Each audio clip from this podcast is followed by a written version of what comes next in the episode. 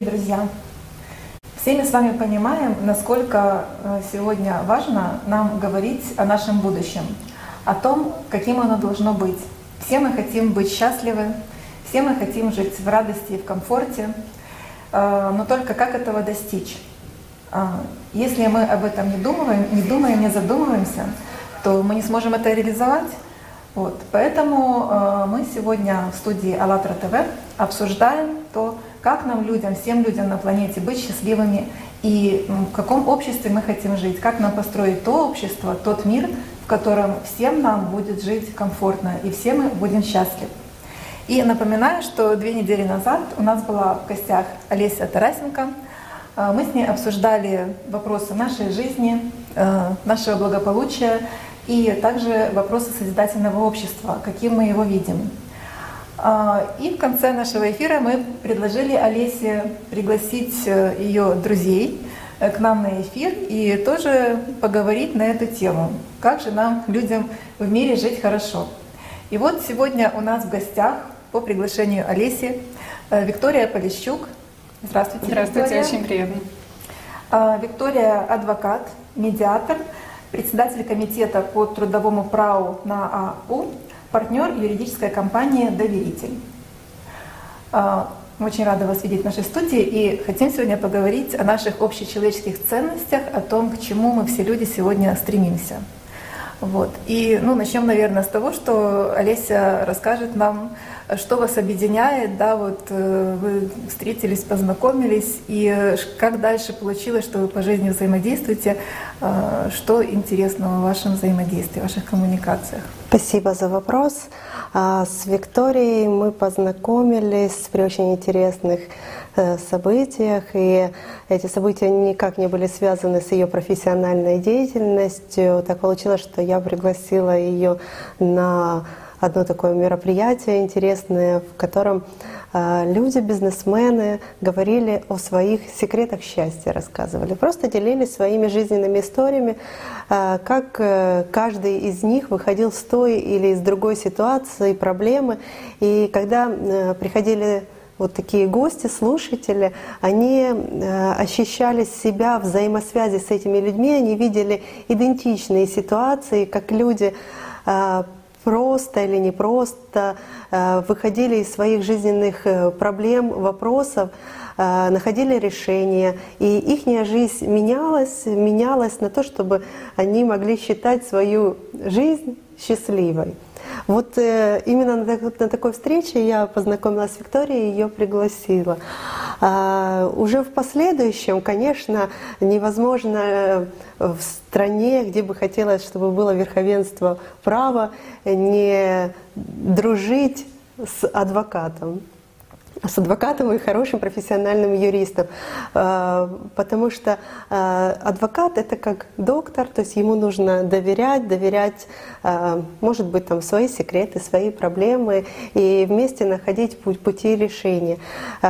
Конечно, очень хотелось, чтобы в стране было верховенство права, и Тогда бы, может быть, и не нужно было пользоваться услугами адвокатов или юристов.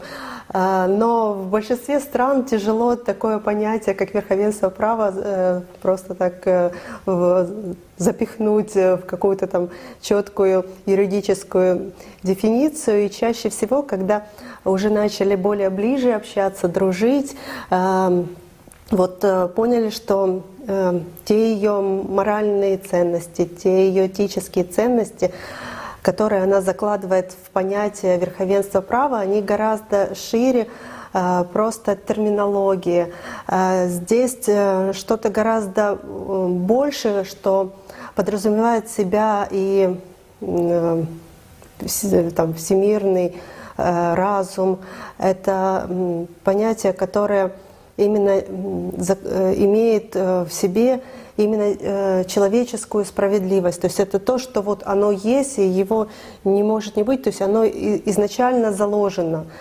Именно вот такой человек, Виктория, мне ценностно то, что мы уже на протяжении пяти лет дружим, и ее проект и ее работа направлена на установление в в нашей Украине, верховенство права.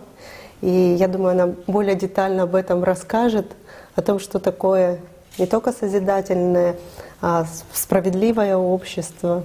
Да, Виктория? Да, ну я скажу, что я на самом деле рада, что тогда, пять лет назад, жизнь действительно преподнесла такой хороший подарок, э, что наше знакомство было.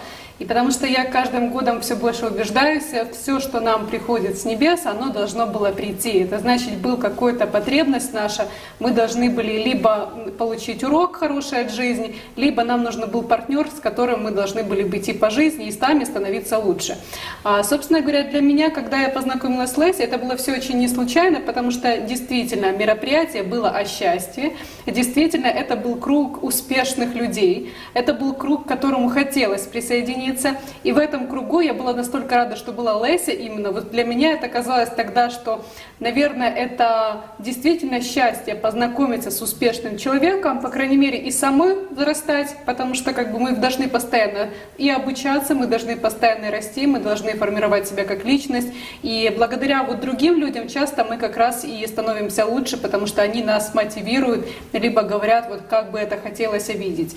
И в принципе скажу, что когда после нашего знакомства с Лэйси мы, наверное, не работали как типичный клиент и э, все-таки адвокат. У нас всегда было больше, чем такие партнерские отношения. Мне казалось, что это было более такой дружеский подформат. А, мне нравилось то, что мы делились идеями, что мы начинали какие-то интересные новые форматы взаимодействия. И это связано не с тем, что мы клиент-адвокат, это связано с тем, что мы на одной волне в этой жизни, что мы вместе понимаем, что мы хотим, мы вместе знаем, где мы хотим быть через 5, через 10 лет. Мы понимаем, что только от нас, по сути, все и зависит. Так как мы сегодня будем себя позиционировать, такой результат мы получим и в будущем. По этой причине как раз и созидательное общество лично для меня, я благодарна, во-первых, за то, что вы пригласили на канал, я благодарна, что эта передача сейчас идет, и слушатели могут э, тоже к ней быть причастными.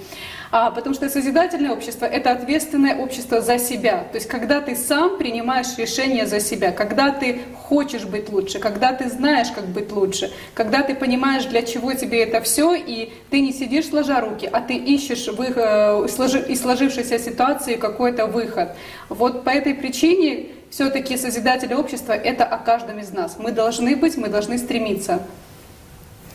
А, да, вот интересно, вы работаете с людьми очень много, да, вот э, и в созидательном обществе, ну, мы понимаем, что все люди должны быть там счастливы, и там хорошие такие дружеские взаимоотношения между людьми.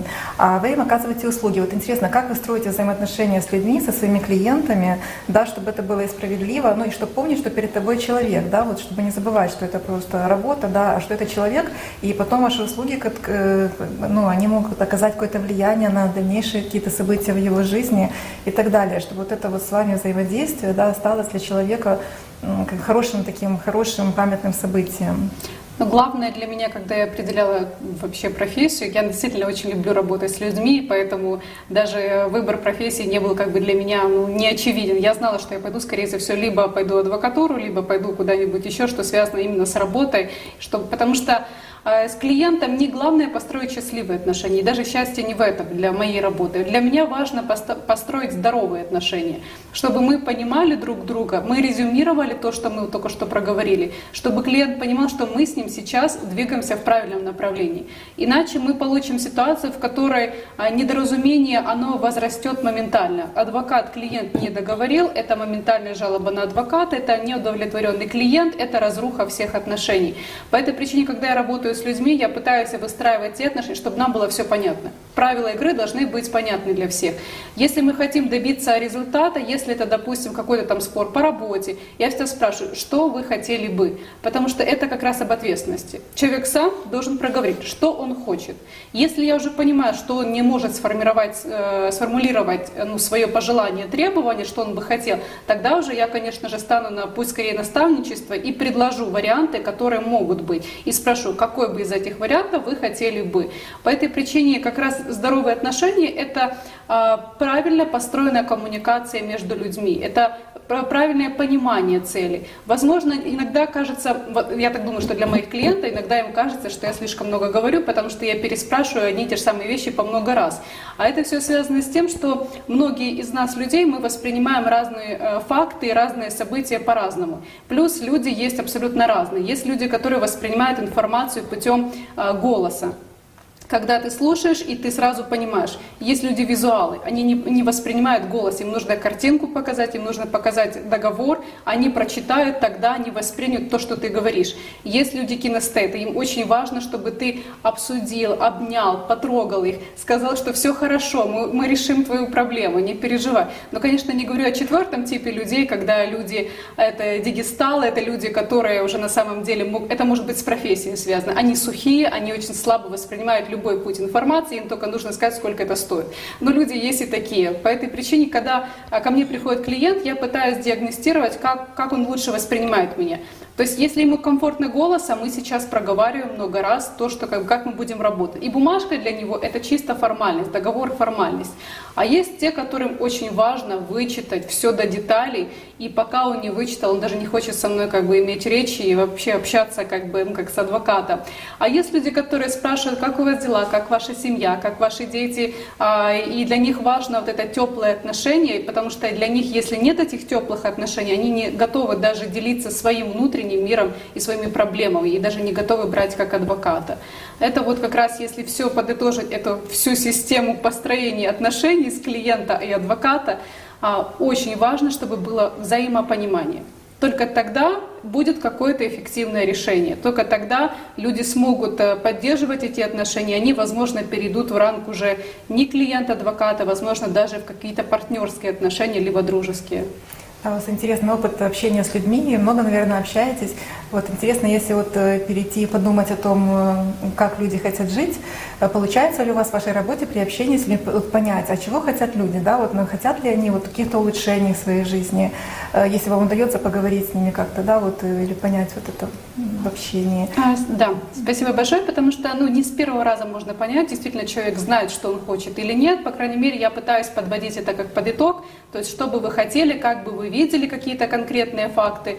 Но а, в то же время скажу, что в принципе люди не всегда готовы даже самоулучшаться. Они не готовы иногда даже говорить о том, что они хотели бы, а, как они видят здесь э, вза ну, взаимодействие наше дальнейшее. Они не всегда готовы даже понимать, зачем им это. Когда я спрашиваю, скажите, пожалуйста, о вашем мотиве, почему вы хотите, например, там, с кем-то судиться, почему вы хотите кому-то при, принести вред, допустим, потому что, обычно говоря, суд это как раз таком, можно сказать, это не моральные ценности, то есть суд это крайний уже путь.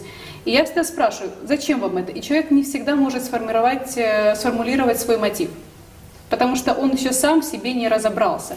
По этой причине я пытаюсь задавать вопросы, которые, а, с которых можно было вытянуть действительно настоящий интерес человека. Это очень важно для разговора. Яркий пример приведу. А, мы говорим, допустим, с клиентом, сейчас а, он недоволен тем, что его уволили с работы. Он расстроен, он морально подавлен. Я его спрашиваю, что бы вы хотели в этой ситуации, как мы можем с вами поработать дальше. Потому что мне важно, чтобы вы ушли от меня счастливым, чтобы вы понимали, что я помогла вам в этой ситуации. В результате слышу, ну не знаю, я хотел бы отомстить, потому что я чувствую, что что-то мне не так, некомфортно на душе. Я говорю, зачем это вам? Какой интерес в этой ситуации? И только в конце, когда несколько вопросов человеку задаешь, правильных вопросов, которые бы такие открытые вопросы полного характера, человек начинает раскрываться и объясняет, что на самом деле в другом отделе работала девушка, я хотел получить высшую должность, а мне не дали эту должность, меня уволили. То есть не факт теперь, что с этой девушкой познакомились. То есть человека интерес был абсолютно другой другой, не навредить работодателю. То есть дело было не в работодателе, дело было в девушке, перед которой он хотел показать, что он заместитель сейчас по отделу или там директор департамента стал. То есть на самом деле некоторые вещи, они очень такие, ну они очень простые и элементарные. То есть человек на самом деле делая какие-то действия, он пытается употреблять, ну, свои базовые потребности все-таки удовлетворять, и только потом уже строить какие-то позиции, что я хотел бы то, я хотел бы то. Надо всегда смотреть, какой интерес у человека. Ну вот как раз путь, э, это мы можем использовать практике каждого человека. Если вы общаетесь с любым, это не обязательно адвокат-клиент. Если вы просто общаетесь в своей жизни с людьми, попробуйте задавать вопросы «Зачем?». Зачем вам это? Почему бы вы хотели это? А может быть это рассмотреть? Потому что на самом деле люди намного проще думают, чем мы себе даже догадываемся. Это мы себе строим такие а, каскады идей, почему он так делает, потому что, наверное, это, это мы додумываем. Люди проще думают на самом деле. А у вас работа еще как у психолога тоже, да, связана с психологией немного. Очень Я бы хотела задать вопрос. Я знаю, что ты не работаешь как бы в этой сфере, но все-таки как бы немножко другая сфера юриспруденции, но все-таки хотела задать такой вопрос и узнать твое мнение. А, ну, как бы всем известно, что самые большие доходы адвокаты получают при защите, ну, скажем, Э, неправомерных Подлецов. действий, там, да, да, коррупционеров, да, там, да. Э, преступников, которые властимущие. И, соответственно, то есть это хорошо оплачивается. Да. Вот скажи свое мнение относительно этого. Э, могла ли бы ты защищать таких людей, то есть пойти против своих каких-то моральных принципов и ради денег все-таки доказывать их якобы правоту, или категорически нет, и ты осуждаешь э, как бы действия своих коллег вот в таких случаях, Хорошо. если можно. Ну, я не знаю, насколько можно это обсуждать, но, пожалуйста, ответь, насколько это Спасибо корректно большое, будет. А я бы сказала так, что на самом деле мы сейчас никого не обсуждаем, потому что для адвоката нет понятия «ты преступник», «ты злодей», есть понятие «клиент». Клиенты бывают разные. Клиенты бывают, которые обращаются за то, чтобы там взыскать с клиники какие-то деньги за некачественное обслуживание того же стоматолога или того же хирурга. А клиенты бывают, которые по работе спрашивают, мне нужно восстановиться в должности, это может быть директор какого-то общества с ограниченной ответственностью, у которого была солидная работа, его уволили. А клиенты могут быть, как мы их так назвали плавно, да, и подлецы, которые там за коррупцию были уволены. Для адвоката нет понятия плохой клиент, для него все клиенты. И дело только в том, где ты работаешь, какая у тебя специализация. Работаешь по уголовному, но я сомневаюсь, что в уголовном праве адвокат будет защищать только всех невинных, э, ну, потому что это само по себе себе уже подразумевает, что клиент сделал уже что-то. То есть он уже был за какое-то, он сейчас проходит, скорее всего, либо подозреваемым, либо, возможно, ну, возможно, это свидетель был, конечно, а, возможно, это, конечно, и потерпевшая сторона, но адвокат представляет всех практически сторон э, в уголовном процессе. Если это административное, и его уволили с должности там, начальника таможни, потому что он на взятках сидел все это время. Но тогда это для адвоката тоже клиент, это сфера его специализации, он работает с публичными людьми, ему нужно предоставлять помощь. А по этой причине, что Клиент клиенту рознь, конечно же, и вопрос оплаты тоже разный в зависимости от того, кого ты представляешь интересы. Но для меня важно, чтобы того клиента, которого я буду представлять или я представляла уже в будущем, э, точнее в прошлом, тогда я хочу понимать э, их мотивы, что бы они хотели. Потому что для адвоката не главное деньги, для него главное то, что он работает, у него есть клиент, он помогает клиенту. И опять-таки, я никогда не осуждала, не буду осуждать своих э, коллег, которые берутся, возможно, за каких-то сомнительных личностей, ну, которые действительно что-то натворили, но потому что в этом и профессия адвокат, адвокатуры. Защищать интересы и права человека, другого человека. Мы на это сознательно шли, когда выбирали себе профессию. А, спасибо. А как вы видите свою работу в созидательном обществе? Спасибо Что большое. Что-то поменяется? Что ж такое, да, что, что могло бы поменяться в созидательном обществе, потому что я уже сегодня так проговорила это, для меня это в первую очередь ответственность. То есть это быть ответственным за то все, что ты делаешь. Если ты как бы сомневаешься в этом и не знаешь, быть тебе ответственным а, за свое счастье, за свое будущее, ну тогда, возможно, тебе нужно будет поработать над собой еще. Потому что для меня, а, я вижу свою роль это таким образом, что я помогаю все-таки другим людям понимать, а, зачем они что-то делают. Не всегда это можно пойти к психологу. Как раз э, доктор, вот как Леся говорила, доктор, адвокат, такие приближенные к людям а, профессии, они часто устами, можно сказать, и психологов, но помогают людям услышать свою проблему нестандартным путем. Когда тебе подсказывают варианты, возможно, подумайте об этом. То есть ты как бы оставляешь поле для обдумывания. А подумайте, может, об этом ситуации. Возможно, мы могли бы что-нибудь улучшить. И вот это как раз смесь э, возможности общаться с людьми, немного психологии, немного твоей личной профессии, она часто помогает вот э, другим людям э, тоже быть ответственным за свой выбор, за свои действия, которые ты делаешь. Да, спасибо. Тогда перейдем уже к созидательному обществу. Давайте отвлечемся полностью от нашей сегодняшней реальности. Да, вот. И, как вы говорили, надо брать ответственность за свою жизнь на себя. Э, и вот чтобы все люди на планете взяли ответственность на себя за свою жизнь, нам надо понять и озвучить, а в каком же мире мы хотим жить, да, потому что, как вы говорите, ваш клиент не знает, чего он хочет, да, он пришел и хочет подать в суд на кого-то, но не знает почему. Точно так же и мы. Мы говорим, что мы хотим, мы чем-то недовольны, но как мы хотим, мы не говорим, да, поэтому мы вот сейчас вот, э, вот э, обсуждаем на платформе АЛЛАТРА Э, со всеми людьми на планете обсуждаем, какой же должен быть наш мир, какое же это созидательное общество, в котором мы все хотим жить. Вот давайте помечтаем, оторвемся полностью от э, сегодня, да, вот, и помечтаем, какое же это наше общество. Э, так, чтобы было полностью комфортно вот вам в этом обществе жить, вам, вашим близким, как вы увидите такое общество? Ну, давайте так, знаете, немножко философски начнем с этого, потому что а, мы можем много говорить концепций, но на самом деле каждый человек свой мир строит. И, возможно, в моем мире, который я для себя вижу, возможно, будет некомфортно кому-либо из слушателей, либо даже вам. То есть, потому что это так, как я хотела бы, чтобы я находилась в этом мире. Я каждый год убеждаюсь, что на самом деле мир я рисую сама.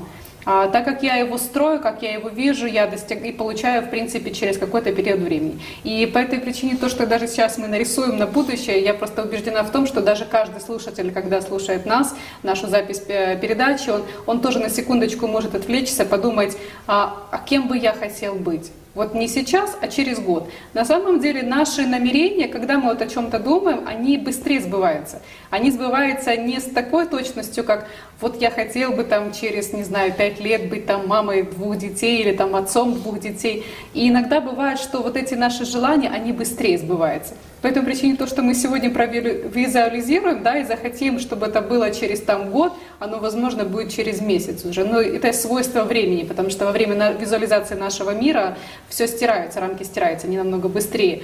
Для меня общество, а, сегодня Леся как раз затронула эту тему, верховенство права. Но это, опять-таки, философская категория. Для меня это личное общество, в котором я могу быть спокойна за завтра. Это то, что мне в идеале хотелось бы. Это в том, чтобы я была уверена, что не поменяется какой-то закон, потому что это для меня очень близко, моей юриспруденции. И кого-то не лишат земли, кого-то кого не будет рейдерского захвата там, квартиры, или это может даже моих личных, близких касаться, друзей, знакомых, может быть, даже семьи. Мне хотелось бы, чтобы я была всегда спокойна за свое будущее. Именно в таком правовом поле. Потому что я пока что не могу иметь уверенности, что будет завтра и каким образом развернется либо законодательная власть, либо там какие-то новые придуманные схемы, которые могут быть в Украине. А второй момент, который я хотела бы видеть в будущем, это людей, которые все-таки больше вежливые, которые больше хотят э, общаться, коммуницировать, потому что а, совершенно недавно было проведено исследование, что проблема всех людей в мире в том, что мы не общаемся. Из-за мессенджеров социальных сетей, из-за огромного количества сейчас, вот особенно а, всех возможных платформ, Skype и тому подобное, мы перестали общаться с другими людьми. И это в то же время в такой потеря общения, коммуникации, она приводит к тому, что мы не понимаем. Мы не понимаем друг друга. Зачем мы, зачем мы что-то делаем вместе? Мы не обсуждаем. Нам кажется, что переписка в мессенджере это, ну, в принципе, закрывает все наши вопросы, как бы, ну, общения. Но на самом деле хотелось бы, чтобы люди коммуницировали больше между собой. в моем идеальном обществе есть мессенджеры, есть соцсети, но есть в том числе живое общение, потому что только в живом общении, я уже убедилась не один раз, мы можем приходить к каким-то конструктивным идеям, либо вообще к идеям по созданию чего-то.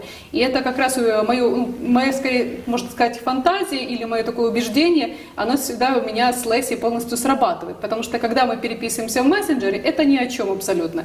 У нас что-то там есть, какую-то переписку мы начали, не закончили, там что-то новое, третье, десятое. Только когда мы встречаемся и пьем кофе, мы можем сообразить, так, давай этот проект, давай. То есть и мы понимаем, а теперь прописываем, что делаем. И как раз, когда есть контакт, когда есть глаза, э, глаз, мы смотрим в глаза, мы понимаем, что кто-то что-то может не понимать, что у него есть сомнения.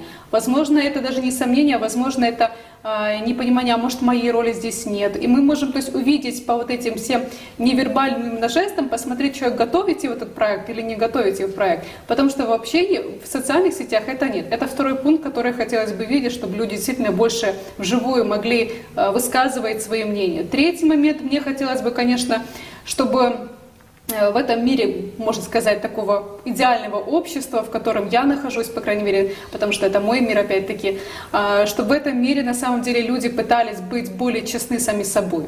Потому что честность это такое, можно сказать, хоть и философская да, категория сама по себе, но в то же время а, человек, который не готов к чему-то честно, к себе признаться, он, явля... он и для общества, то ему в обществе сложно даже общаться. Если он не знает потребности, он не знает, э, что он делает, зачем он делает. Он честно боится сознаться, что ему это не нравится. А, то есть, по крайней мере, мне хотелось бы, чтобы все люди выражали свои эмоции, конечно же, ну, этически додерживались всяких правил, но они могли быть честны самим собой. Потому что когда а, ты закрываешься, когда ты нечестен с собой, ну это по сути проблема уже потом психологическая, ее приходится лечить, и в том числе сеансами психолога и психотерапевта. Четвертый пункт, в котором бы мне хотелось быть, это чтобы все-таки, если возникала бы любая проблема, там бытовая, возможно, какая-то более глобального масштаба, рабочая проблема, чтобы не все сразу угрозами бежали в полицию и в суды, да, потому что ну, это моя как бы родная сфера, а все-таки чтобы хотели э, пытаться разрешить каким-то другим путем. Потому что, возможно, те а, методы, которые существуют на сегодняшний день, вот эти инновационные методы по разрешению конфликта, они на самом деле быстрее разрешают проблему, а для человека любая проблема — это груз, это невозможность развиваться. У человека нет инновационных идей, если у него стоит одна единственная проблема. Там, допустим, надо там оплатить что-то, надо оплатить ребенку обучение, нету денег взять. То есть вот эта проблема, она не дает э, голове развиваться и креативить новые свежие идеи, а это, соответственно, невозможность в будущем получить эту же прибыль. То есть ты сейчас говоришь о новом направлении, о медиации, которое да. нужно активно использовать. Да, плавно то повела есть, да, То есть возможность диалога. Диалога, то есть до судебного решения, до наступления какого-то э, именно проблемы, да?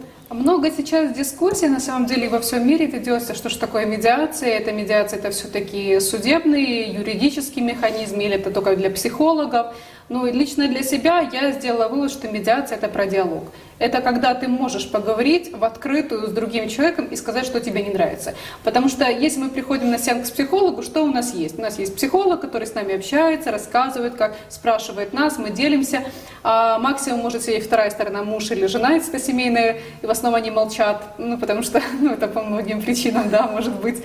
Но, а если ты говоришь о медиации, это люди добровольно пришли. Добровольно пришли и поговорить. Потому что а, вот эта проблема, нехватка живого общения, она сказывается на абсолютно всех наших сферах. Она сказывается на жизни, она сказывается на семье нашей, на работе нашей.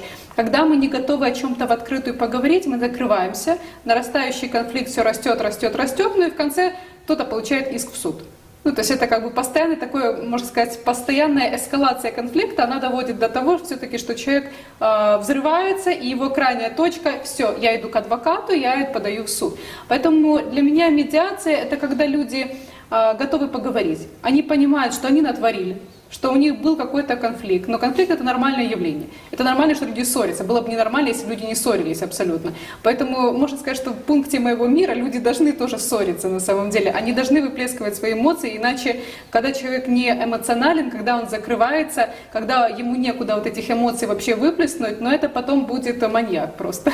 По этой причине это очень важно, чтобы человек все-таки своевременно, постоянно говорил о том, что ему не нравится, что ему нравится. Он делился все-таки эмоционально с другими людьми. А, опять-таки было совершенно недавно проведены исследования в Великобритании о том, что важно достаточно для мужчин даже э, говорить об своих эмоциях в семейной сфере, на работе говорить. Потому что, э, в принципе, сделали психологи, сделали медики анализ, что люди, которые не выплескивают, ну, свои эмоции не выражают никаким образом, э, для них это возможный путь получить дополнительное заболевание. По этой причине очень важно, чтобы все-таки мы эмоционально были открыты.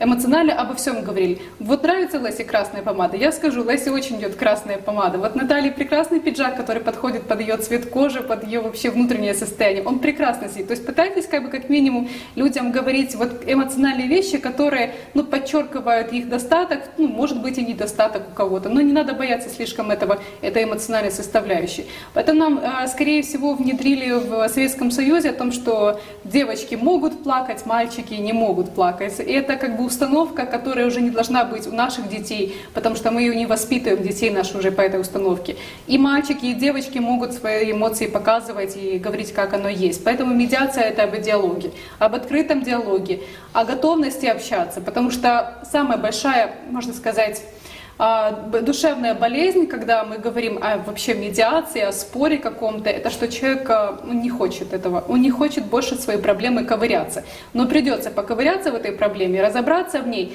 понять, почему это происходило, потому что если ты не поймешь, почему ты э, с женой все время ссоришься и выставляешь, и все время забираешь свои вещи, уходишь, а потом возвращаешься, значит у тебя не какая-то твоя потребность жизненная не удовлетворена.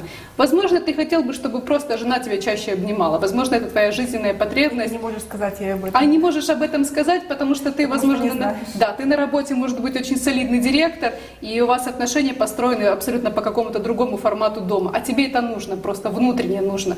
Поэтому вот как раз хотелось бы, чтобы мы говорили не о медиации, мы говорили о том, что надо готовым быть к диалогу абсолютно в разных сферах. И не нужно бояться абсолютно любых вещей говорить другому человеку, потому что это нормально. Мы должны ссориться, мы должны спорить, потому что тогда у нас появляется конструктив и очень необычные креативные идеи. У меня вопрос, связанный с твоей профессиональной деятельностью. А, ты э, эксперт по трудовому праву. И к тебе, как к эксперту, часто обращаются наши законодатели. Скажи, пожалуйста, не рассматривали ли вы возможность сокращения рабочего дня чтобы было меньше рабочих часов, чтобы человек больше времени посвящал себе, семье, каким-то творческим проектам. Э, обсуждалось ли это когда-нибудь? Хороший вопрос. Хороший и вопрос. зарплата при этом, чтобы была достойная, чтобы да. на все хватало. Чтобы действительно, потому что, ну, во-первых, давайте скажем так, мы сегодня много об этом говорим, а готовы мы ли сами к этому? То есть каждый человек а готов, подумаем. да, готов ли каждый человек, который, вот, допустим, слушает сейчас нас, вот мы в студии, готовы ли мы сказать, я хочу работать 4 часа, работать эффективно, получать много денег, остальное время переводить на самообучение. А, и скажу так, что в принципе работая лектором, в том числе с другими людьми, я замечаю, как они обучаются люди. Люди обучаются неохотно. И когда, и чем больше, и тут даже можно сказать, сложно найти какую-то золотую середину, потому что когда ты даешь много заданий, человек их вообще не делает, когда ты даешь мало, он тоже ничего не делает. И это, ну, для меня это всегда был показатель, что на самом деле количество часов рабочих определяет только сам себе человек в своей голове. Если он работает эффективно, он может за 4 часа сделать всю работу, тогда как бы можно поговорить с своим работодателем и не обязательно даже на законодательном уровне разрешать, ну, просить, чтобы установили четырехчасовой день. Возможно, что за 4 часа, все-таки сейчас как не юрист говорю, как обычный человек, возможно, за 4 э, часа он сделает всю работу и получит двойную оплату. Остальное время а, будет посвящать тому, что пойдет обучаться там еще на MBA дополнительно для себя. Но таких людей очень мало. Большинство людей, которые находятся на рабочем, в рабочее время, там с 9 до 6, они чувствуют, что это они уже долго делают какое-то для своего работодателя, что они находятся с 9 до 6, значит, это уже здорово, класс, я молодец, что работаю так много. Поэтому, когда Швеция вела, по сути, сокращенное количество вообще времени, что они переходят, и сказали о том, что мы переходим на четырехдневную рабочую неделю, для большинства мира было, да ничего себе. А вот в этом все и секрет, что люди готовы больше в это количество рабочих часов, которые есть, работать эффективно, то есть не находиться в социальных сетях, а, не раздумывать о философии своего бытия, когда ты находишься на рабочем месте, а реально работать именно как раз в это время. И потому что большинство, я не буду, буду говорить за большинство украинцев, но, по крайней мере, если человек хочет обучаться, он найдет время в любое. Он найдет утром, он проснется с 5 до 9, будет обучаться, потом э, начнет свою работу, если это дистанционная работа, э, или там утром поработает, пойдет на работу, э, потом будет заниматься самообучением. То есть ну, вариантов есть разных. Все зависит исключительно от человека, его желания, его намерения. Хочет, он найдет время. Даже в 24 часах он найдет себе, куда поставить выбирает себе дополнительную лекцию, куда, а, как сходить на танцы, как сходить еще куда-нибудь. Он, главное желание у самого человека. Это про нас. Ну, то есть можно найти чем заняться, да? Если работать 4 часа в день, 4 дня в неделю, то в свободное время мы смогли бы найти чем заняться, да? Да. Я думаю, что наши зрители, наверное, тоже нашли бы. То есть можно как бы и обучаться, и развиваться, и танцевать, учиться. Да, главное И желание, Главное было, желание, да. И больше семье времени уделять, и в социальных проектах каких-то Да. участвовать, в жизни общества и так далее. Да, но вы же знаете, что сейчас очень много людей, которые, особенно теперь с карантином, которые работают на аутсорсе, э, которые действительно вот в таком режиме, они могут там и час времени уделить в день, но Да. в час вложиться ту работу, которую некоторые там 12 часов делают. А То такие- есть все зависит от человека, от его эффективности, от желания, от э, тех же потребностей. То есть он может сегодня день ничего не делать, завтра на следующий, ну, в смысле, не делать в плане э, какой-то э, направленной профессиональной деятельности, а заниматься, например, там, самообучением, развитием, творчеством в этот день, а следующий день более, там, чуть больше времени уделить именно профессиональной направленности. Да. То есть карантин нам помог, и мы поняли, что мы можем работать меньше, и при этом зарплата остается Да. такая, как была Для большинства, это, для большинства людей это стало открытием, что действительно, находясь дома, мы получаем не дополнительно, я, конечно, не говорю сейчас о женщинах, у которых дети, да, или мужчин, которые сейчас тоже находятся с детьми, это отдельный вопрос, но для большинства обычного среднестатистического сотрудника стало открытие, что в принципе я эффективен за малое количество времени, а остальное количество времени я могу посвятить чему-нибудь другому. Я могу покататься по- на велосипеде в том же лесу сейчас, я могу выйти на прогулку, я могу элементарно поделать зарядку. Ну, то есть для большинства людей это стало действительно таким открытием, потому что это время они тратили на работу, на размышления, как все у меня плохо, почему я хожу на ту работу, и это как бы занимало огромный ресурс, его внутренний ресурс, и получалось, что во времени, в сутках 24 часов ему не хватало ни на что. Сейчас же опять-таки появилось действительно для некоторых людей огромное количество свободного времени. Я скажу так, что женщины, конечно же, с детьми, они во многом, и мужчины с детьми, они во многом сейчас э, говорят о том, что времени нет, невозможно работать, но я далеко не буду ходить, потому что я сама мама маленького ребенка, и я пытаюсь совмещать абсолютно несовместимые вещи. И для меня это стало нормой жизни уже. Я даже не задумываюсь о том, когда меня спрашивают, а вы в декрете? На самом деле я в декрете еще. Но я в декрете была аж 10 дней. По этой причине для меня, кажется, нету какого-то нереального фактора, который бы мог тебя сдерживать. Если у тебя есть внутренняя энергия, желание что-то делать, бери и делай. Карантин, не карантин, все равно всегда есть время и возможности. Да, мы те люди, которые не любят жаловаться, э, не любят рассказывать о своих проблемах. Я тоже, вот как Виктория, я три дня была в декрете. Поэтому ну, никогда там дети, э, дом, хозяйство, что-то еще не было обузой. Если ты вот стараешься жить счастливо, ты этим всем просто живешь. Тебе это просто в кайф. Да. И маленькие дети, и там у меня подросток уже, когда со своими, э, как бы там, может быть, и проблемами э, кто-то бы сказал. Но это все, все в удовольствие. Мы выстраиваем э, сейчас там немножко другие взаимоотношения в связи с тем, что она становится старше. И мы просто получаем удовольствие от общения. Я повторяю физику, химию заново, заново изучаю. Поэтому э, нас э, то есть не, не ограничивают вот эти вещи, которые могут ограничивать э, ну, кого-то, кто вот жалуется на вот это все. И давайте поговорим еще об созидательном обществе, может быть, про э, доступность юридической помощи, образования, медицины. Да. То есть- Рисуем дальше картинку нашего мира. да, Да. Как э, медицина, образование нас интересует, ну и вот юриспруденция, да, если мы говорим, ваша профессия, должно ли это быть доступно каждому человеку вот, в обществе на планете? То есть куда бы он ни поехал, в какую бы часть света он ни попал, э, если он там заболел, да, бывает, э, должна ли быть доступна бесплатная качественная медицина человеку и образование тоже в любой точке планеты, чтобы ну, он мог потом вырасти профессионалом, ну и также Да. вот ваши услуги. Хорошо. Но скажу, что в принципе ответ на мой вопрос он уже есть. Э, То, что касается юриспруденции, даже можно сказать себе Украине, та же самая картина. А У нас есть безоплатная юридическая помощь э, для тех категорий населения, по которой наша власть думает, что она доступна. А у нас есть коммерческий ряд коммерческих адвокатов, юристов, которые по различным ценам предоставляют э, свои услуги. Все дело в том, что а, для меня верховенство и созидательное общество, они очень взаимосвязаны, потому что на самом деле, когда мы говорим об одном, мы не можем не вспомнить о другом. Это означает, что а, для человека с его возможностями должны, точнее с финансовыми возможностями, должны быть открыты варианты разрешения его проблемы. Соответственно, если человек э, с низким уровнем дохода, для него должны быть возможности в этом обществе. И для него созидательное общество это будет общество, в котором он может обратиться элементарно безоплатную, действительно вторичную юридическую помощь, ему там предоставят помощь. Если это а, человек, у которого средний достаток, может быть выше достаток, я не думаю, что ему будет комфортно внутри пойти в безоплатную э, помощь. Ему хотелось бы прийти к другому адвокату, который бы был на том же уровне, возможно, финансовым, что и он. Он хотел бы все-таки, ну вот как-то и поддержать его дружески. И, то есть а, на самом деле мы люди притягиваем друг к другу подобного. По этой причине для одного человека мир кажется идеальный, когда все бесплатно. Для второго человека ему кажется, что важно, чтобы его слышали, понимали, знали его потребность. И это тоже как бы другая категория людей. Точно так же медицины.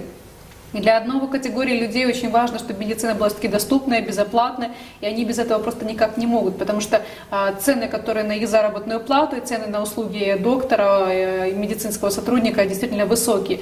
А для других бы, наоборот, хотелось бы что-то лучше, что есть э, на, по высоким ценам, то есть ну, у каждого своя какая-то базовая жизненная потребность, и от этого зависит и наш внутренний мир. И точно так же по образованию. Для кого-то идеальной формой будет дистанционное вообще образование пожизненно, потому что человек, например, любит с ребенком путешествовать.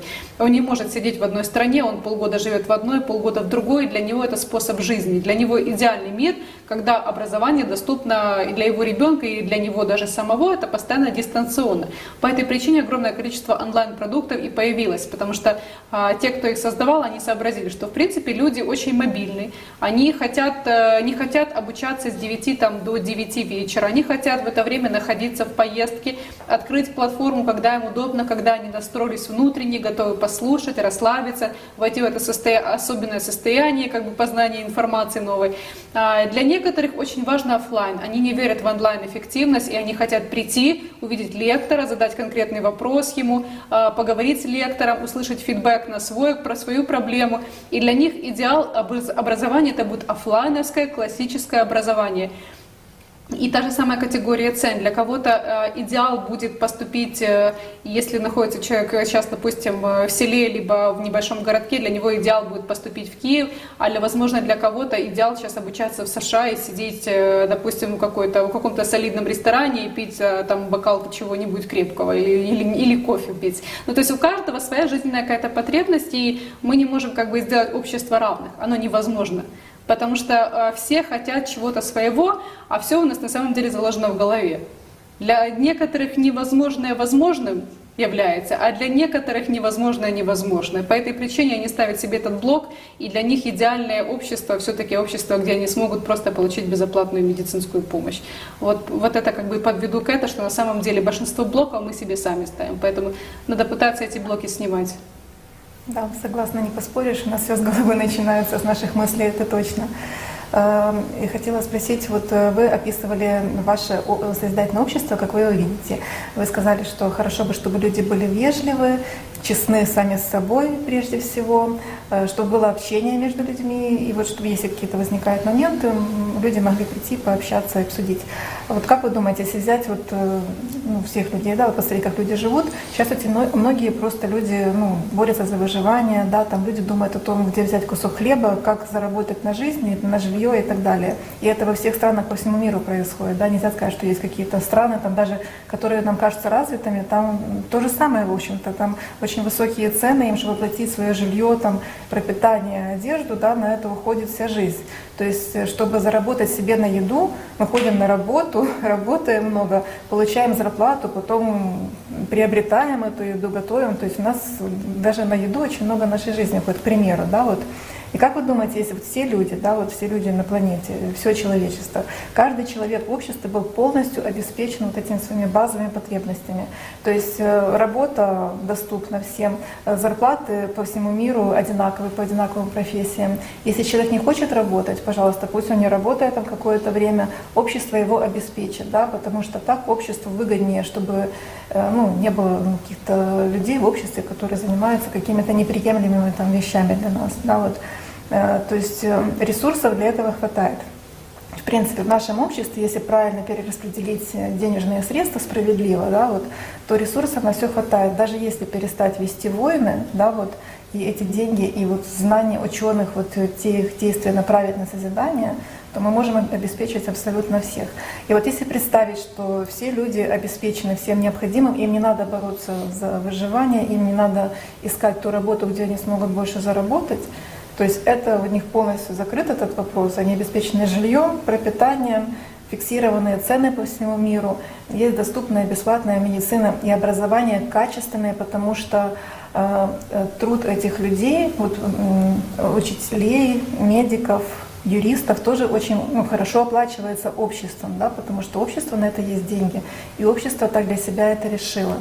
Как вы думаете, было бы легче тогда людям вот действительно вот жить согласно вот этих ценностей общечеловеческих, быть вежливыми, общаться друг с другом, да, вот работать над собой, брать ответственность на себя за свою жизнь? Помогло бы это людям?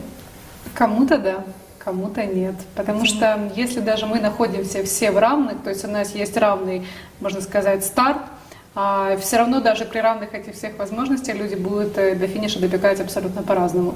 А для кого-то вот эта равность, она станет пыткой, и он захочет что-то новое делать, и он начнет делать и делать абсолютно другое. Начнет реализовать себя абсолютно во всех отраслях, которые только существуют. Он построит самый высокий небоскреб.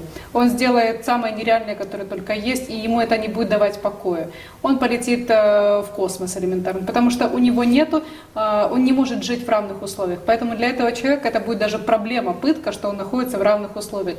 Для кого-то равные условия станут демотивирующим фактором. Ему не захочется ничего абсолютно. У него нет э, желания ничего абсолютно делать. Еще такой момент для нас, для нас всех, по сути, очень важно, когда мы даже развиваемся, когда у нас есть борьба. Когда у нас есть любой кризис, это то, что заставляет нас, по сути, думать. Потому что когда мы удовлетворены всей жизнью, у нас все прекрасно, мы ни о чем не думаем. То есть либо человек начинает сходить с ума и занимается безумными проектами, которые абсолютно, может, даже никому не нужны, либо он полностью ничего не делает и погружается в себя. Поэтому только тогда, когда мы начинаем быть в этих условиях, нам нужно срочно выжить, мы только тогда начинаем нормально делать какие-то вещи, то есть думать, где найти эти деньги. я скажу лично по себе, что в те моменты, когда я понимала, что мне нужна хорошая финансовая поддержка, у меня большинство как раз идей возникало. Это было лучшее время в моей, в принципе, жизни. Потому что я понимала, что если сейчас нет, то когда да. Если сегодня я не сделаю, завтра у меня ничего этого не будет абсолютно. Это как раз то, что важно для каждого человека понимать, что именно в борьбе мы как раз и реализуемся. Иначе при равных условиях мы, конечно же, будем жить, э, ну, как кто-то будет в гармонии с собой, а для кого-то это будет все-таки вариант пыток. Поэтому идеальный мир для каждого он у нас в голове. Мы его должны сами строить, этот идеальный мир, и понимать, что нам лучше. Если мы хотим ни о чем не беспокоиться, вот быть счастливым, спокойным, все равно наша душа начнет искать себя в реализации другого абсолютно. Она начнет все равно делать какие-то интересные проекты. Мы не, мы не сможем стоять на месте. А, да, вот интересно, у меня два момента, я добавлю. Вы сказали про то, что некоторые люди, кто-то там может вообще быть мотивирован, а некоторые могут там строить высокие небоскребы, то есть стремиться делать все больше и больше. Это, кстати, тоже очень хорошее стремление, пожалуйста, пусть делают. Это люди, которые там могут много какие-то проекты реализовывать, mm-hmm. много там зарабатывать и так далее. Но мы можем в обществе так обустроить, что эти люди, ну, чтобы было как бы Э, модно в обществе быть меценатом. То есть если ты да. много зарабатываешь, чтобы не складывать эти деньги где-то в счетах, да, которые деньги там лежат, а при Абсолютно этом согласна с вами, да. Они же могут на проекты пускать в общество, более того, они могут эти, эти проекты сами реализовывать, да. и им будет интересно, и общество будет уважать этих людей да. за это. Очень важно, чтобы эта энергия у них все-таки отправлялась в позитивное русло, и если они действительно чувствуют себя некомфортно в равных условиях, они хотели бы большего добиться, чтобы они потом э, и благодарили это общество, да, в котором они оказались, за то, что у них был хороший старт, у них были большие возможности, благодаря этому всему они реализовали вот этот большой небоскреб или там построили какую-то необычную станцию, там, или, возможно, это зоопарк какой-то открыли. Ну, то есть это могут быть различные проекты. Но главное, чтобы эти люди могли позитивно отдавать то, что они взяли в общество. То, чтобы это был такой взаимообмен а, энергиями, взаимообмен вещами, что только в таких условиях это будет общество здоровое, это будет действительно общество, котором мы сегодня говорим. Да, согласна абсолютно. То есть они делают для общества, и общество оно видит вот Да, этих людей как да. примеры, тоже с уважением к ним, к ним относятся. Это не то, что вот сейчас, да, вот мы видим люди, которые зарабатывают там много, то есть, ну, мало кто к ним Да, да. с уважением относится, а это совершенно другой подход, совершенно другое общество. Вот. Но и тоже как бы надо же понимать, что если вот есть интересные профессии, да, вот э, а есть очень много профессий, которые тяжелые, да, вот там, там тяжелый физический труд задействован, да. вот там, допустим, на стройках, там люди кладут кирпич, там ну, долго, там мороз по 12 часов в день, кто-то там тоже на не очень интересных профессиях, там тоже по 12 часов в день проводит на работе, то есть если думать полностью об обществе в целом, да, о всех Да. людях, да, вот если для них может сделать более такие приемлемые, комфортные условия работы, и обеспечить их необходимым, то есть вот э, насколько бы эти люди все-таки потом бы вернули в общество, да, вот какие-то свои идеи, тоже участие в жизни общества и так далее. Вот э, это стремление сделать все-таки мир э, более комфортным для всех, да, вот просто подумать обо всем человечестве и как мы можем сделать это комфортным для всех.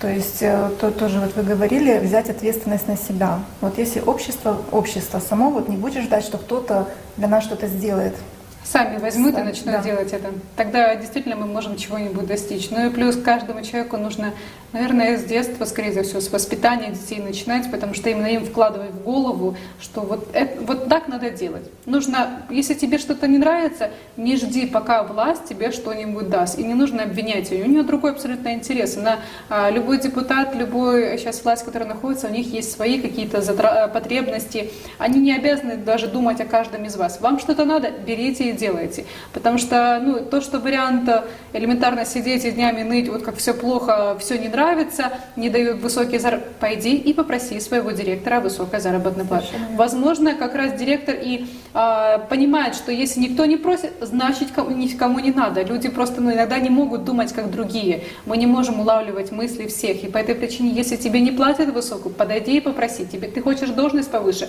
подойди и объясни, почему тебе эта должность нужна и почему ты заслуживаешь нее.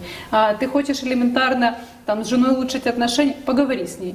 Попробуй проговорить. То есть не жди, пока жена подойдет к тебе и спросит что-то. Или, допустим, если ты с мужем ну, не, в, не в лучших отношениях, попробуй с ним тоже разрешить эту проблему. Попробуй, если это, конечно же, в, мор- ну, в плане этичности, моральности, то есть не было ни измен, ничего, по крайней мере, у вас просто были плохие отношения со временем, попробуйте их как-то самостоятельно, потому что только вы берете ответственность за себя сами. Да, согласна. Именно в таком обществе, когда мы на себя возьмем ответственность, мы сможем построить это общество. Но тут еще важно понимать, вот, а что же мы хотим, да, вот уже Да. мы с этого начинали, что человек не может сформулировать, что мы хотим. Вот поэтому мы как бы вот это стимулируем, вот это обсуждение, да, вот и у вас очень большой круг э, общения, вы со многими людьми общаетесь, поэтому предлагаем вам тоже задавать им вопросы, предлагать задуматься о том, а в каком мире человек хочет жить, в каком обществе э, вот хот- хотели бы жить вы тоже, да, вот если вы Да. можете при общении с клиентами, со своими знакомыми Да. тоже. Обязательно. Потому что, в принципе, это один из базовых вопросов, которые я задаю, только говорю не об обществе, а где вы видите себя в этом обществе, когда мы что-то ну, разрешим ваш спор. По сути, вопрос, который я задаю, в основном клиенты действительно не теряются, они не готовы давать ответ. Им нужно время, чтобы осознать, так, а где я сейчас нахожусь, в каком я сейчас обществе нахожусь, ага, в каком я хочу быть обществе, это тоже такой вызов действительно для многих людей. Поэтому это то, что нужно спрашивать, чтобы люди в себе разбирались лучше. Да, задумывались. А, Спасибо большое. Очень содержательная беседа, интересная. Я думаю, нашим зрителям было интересно, потому что много услышали э, интересного и о ад- адвокатуре, э, да, о каких-то моментах э, тоже взаимодействия с людьми, и также о созидательном обществе, каким вы его видите. Я думаю, что многие тоже себе зададут вопрос, э, как же, как же мы хотим жить, да. А, Вот, и э, мы э, предлагаем вам также приглашать своих друзей к нам на эфир, друзей, знакомых, интересных людей, с кем вы хотели пообщаться. И мы можем проводить такие эфиры, тоже общаться на вот интересующие нас темы. И таким образом вместе э, мы подумаем, решим, каким же мы хотим видеть наш мир, и потом очень быстро и легко этот мир построим. Спасибо, Наталья. Я очень рада была сегодня все-таки быть в этой студии. Я очень рада сидеть вместе с вами, вместе с Лесей а, в таком дружественном кругу и все-таки поговорить о тех вещах, которые важны нам для будущего. Потому что сегодня мы, сидя в студии, мы строим наше будущее. Да. Спасибо. Спасибо большое. Спасибо. Спасибо, дорогие друзья. И Еще один моментик, подарочек без подарков мы гостей не отпускаем. У нас есть книжечка. Спасибо. Это книга «АЛЛАТРА», которая вдохновила всех нас, участников э, движения «АЛЛАТРА» по всему миру на действия. Э, Тут э, очень много много, знаний, текста текста много, полезного да, но много. очень интересное тут знание о мире, Спасибо о большое. человеке. Спасибо и большое. на последних 80 страницах там описано, как нам, людям, построить созидательное общество. Так как Спасибо. карантин продлили, у вас будет У меня будет возможность возможность как раз это все прочитать. Спасибо большое. Да, спасибо большое за эфир. Спасибо, Олеся, Спасибо. за интересного гостя. Спасибо.